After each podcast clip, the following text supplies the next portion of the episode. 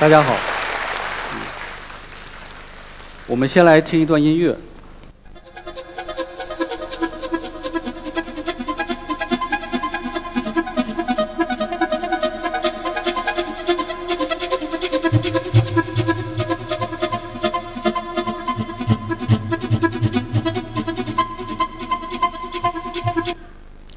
不知道大家听这段音乐的时候，头脑中浮现出了怎样的画面？这段音乐取自专辑，名为《声音图案》。作曲家呢是想通过一种意象式的表达呢，来实现声音的图案化。大家听音乐的时候，并不是每个人的头脑中都浮现出了啊、线条或者是某种图案，也有可能呢是呃倾向于某种情绪，比如说在音乐中听出了神秘感。在我们研究声音的人看来，并不需要借助这种啊意象或者是想象力来实现声音的图案化，声音本身就可以实现自我的图案化。下面我们就来看一下真正的声音图案。这个是一个普通的实验颗粒，啊，我我要把它撒在这个铝板上，看看它有什么变化。实验颗粒呢，它会在这个表面上会形成一个啊、很好玩的图案，大家可以想想这个原理是什么。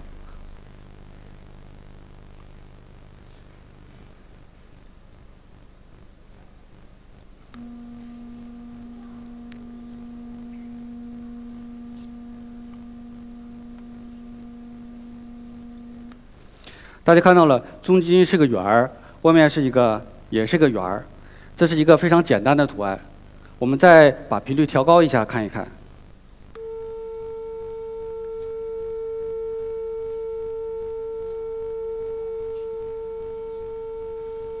看这些实验颗粒呢，它发生了移动，啊，自己跑了。大家可以想想这是什么原理？我们继续调高频率，看看花纹还会变。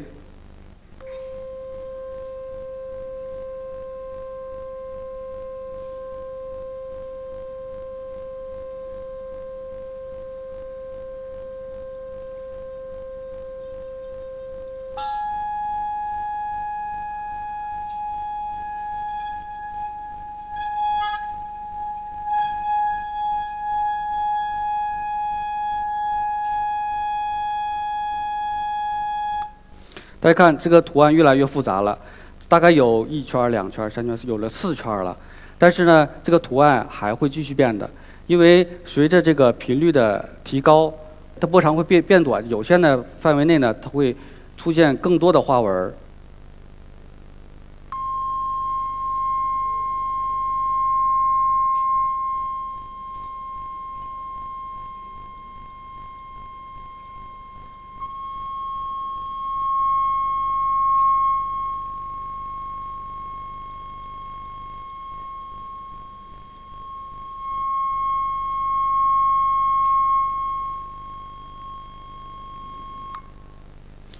看这个花纹啊，变得越来越复杂。我们在最后看一个，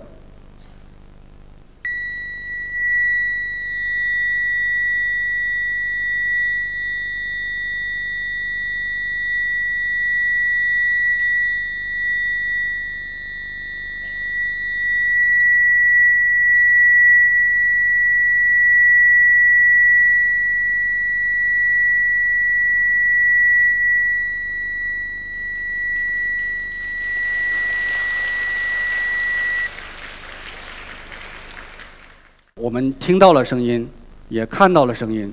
实际上呢，在自然界中还有很多我们听不到啊、感知不到的声音，比如说蝴蝶扇动翅膀的声音。蝴蝶每秒钟扇动翅膀大概有五到六次，啊，这个频率太低，我们是听不到的。但是我们能轻易的听到啊蜜蜂扇动翅膀的嗡嗡声，因为它每秒钟扇动了翅膀大概有几百次之多。每秒钟振动次数低于二十次的声波，我们称之为次声波。次声波超出了我们的听觉范围，我们是听不见的。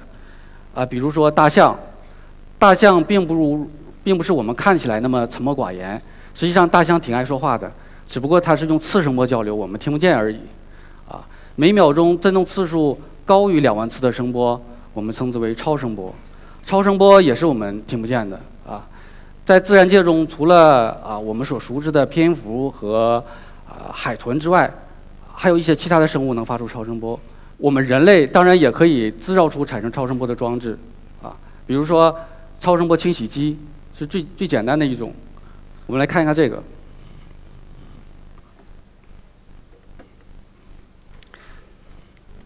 这是一个清洗槽，它在底部呢装了一个换能器，换能器会振动的时候会向这液体中辐射出超声波。这是一个玻璃片，涂有污渍的玻璃片，大家可以看一下，上面的污渍还是很难清除掉的。我们用辐射超声波试一下，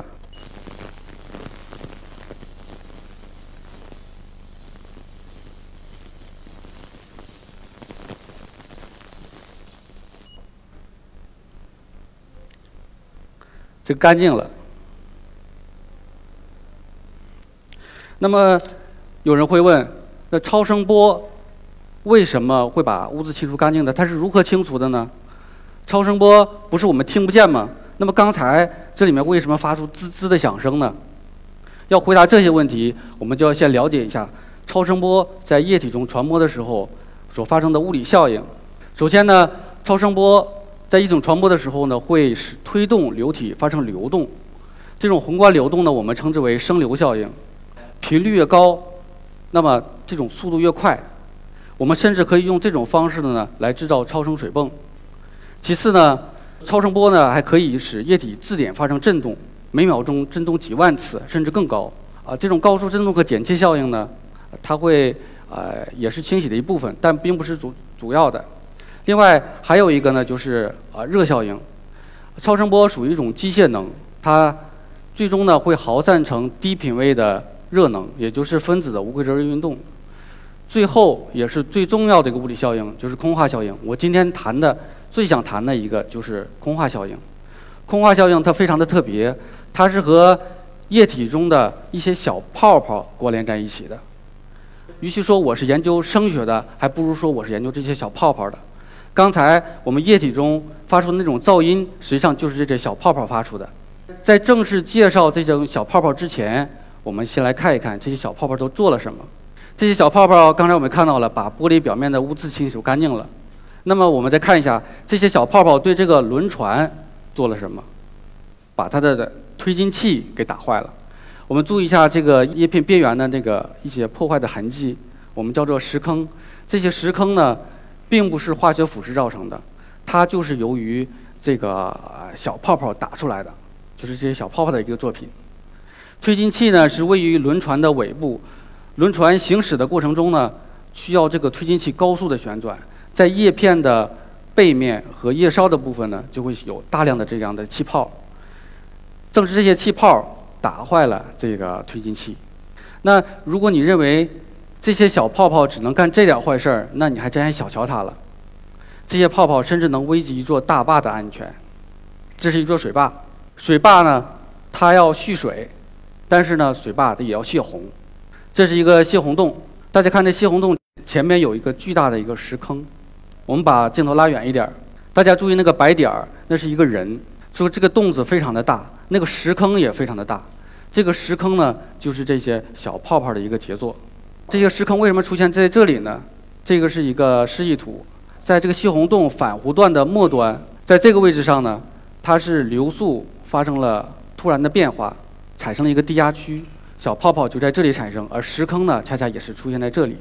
那么小泡泡为是如何发生的，如何产生的，它又是如何有这么大的威力呢？我们知道，超声波在液体中传播的时候啊，它会产生压力的变化，高速流体脉动呢也会有压力的变化。当低压来临的时候，如果压力低到一定的程度，它就会产生这些小泡泡，然后。高压来临的时候，它就变小。它长大变小的变小的过程中呢，它会产生变形。我们看一个周期内的情况，变形变形之后产生了微射流，同时释放出冲冲击波。如果一个泡泡在壁面的附近，那么由于动量的不平衡，那么在这个泡泡的顶部呢就会产生变形，凹陷，同时形成一个穿透液体内部的一个高速射流，打在壁面上。空泡变小的过程实际上是非常快的，我们称之为溃灭，英文叫做 collapse。每一次 collapse 就相当于一次小爆炸一样。我们来看看空泡长什么样子。这是液体中的空泡，这个是壁面附近的空泡。大家看这些空泡像不像一个扫地机器人？这些空泡贴附在壁面上，不断的游走，每秒钟几万次的冲击壁面，不知疲倦的对壁面进行清扫。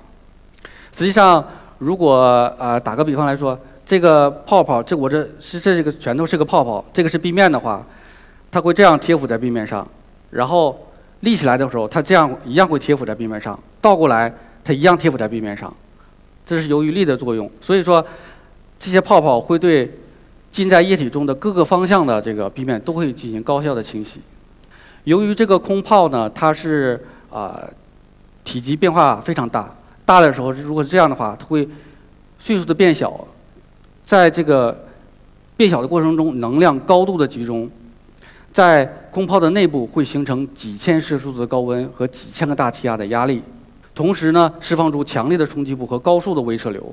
这种极端的物理环境就使得这些泡泡就如同一个个化学反应器，使得常温常压下不能发生或者难以发生的化学反应得以发生。而泡泡的这种性质呢，就使得啊这些泡泡有许多的应用。这是我绘制的一张啊空话树，它的根部呢表示基础研究，它的枝叶的部分表示的是应用研究。这些泡泡虽然很小，但是它真的不简单。它是以流体力学、空泡动力学、传热传导、成核理论为基础的，在各行各业形成了非常啊广泛的应用。比如说啊，超声清洗、生化学、过程强化、啊掺混、啊破乳、乳化等等。下面我就以一个啊超声碎石作为例子。这是一个模拟超声碎石的过程。如果那个球体表示人体内的一个结石的话，啊，看看这个不需要开刀动手术把这个结石取出来，借助这些泡泡就可以把这个结石给打碎。这些泡泡看似柔弱，但实际上它的力量还是很大的。如果打个比方的话，这些泡泡就像气球一样随波逐流、弱不禁风，但同时呢，它也像铅球一样掷地有声。在超声场中，这些泡泡很少是以孤立的形式存在的，它们呢都是以集群的形式出现。这些泡泡在长大之后，它在藏硕的同时还会发生宏观的移动，大量这样的泡泡相互作用就形成了空间的分布，我们称之为空化结构。下面这张图里面显示的就是我们实验室拍摄的各种的空化结构。如果控制得当呢，我们可以让啊这些小泡泡干很多事情。我们可以让这些小泡泡可重复的沿着预色的线路输运颗粒物。大家看那些亮点呢，实际上是一些玻璃碎屑。这些玻璃碎屑沿着预测的线路从一点移动到另一点。我们甚至还可以让它形成空化云的字母。这些小泡泡排布成一个字母 I O A，Institute of Acoustics，这是我们中科院声学所的。首字母的缩写。在屏幕上显示的就是啊空化云，这些空化云就是由数不清的泡泡组成的。研究这些泡泡久了，我自己也常常产生一种错觉，我会问自己：这些泡泡是活的吗？它们有生命吗？它们何以表现的？它们的行为何以表现的如此协调和统一？沿着这个思路呢，我把这些泡泡当做一个整体进行研究，研究了它们的宏观稳定性，它们的记忆效应。然后它们的表面张力和胶体属性等等，实际上这些泡泡是没有生命的，它们的行为只是瞬间产生又瞬间溃灭的泡泡的自组织行为而已。但是在我眼里，它们就是一群有生命的小精灵，和他们的交流已经成为我生命的一部分了。谢谢大家。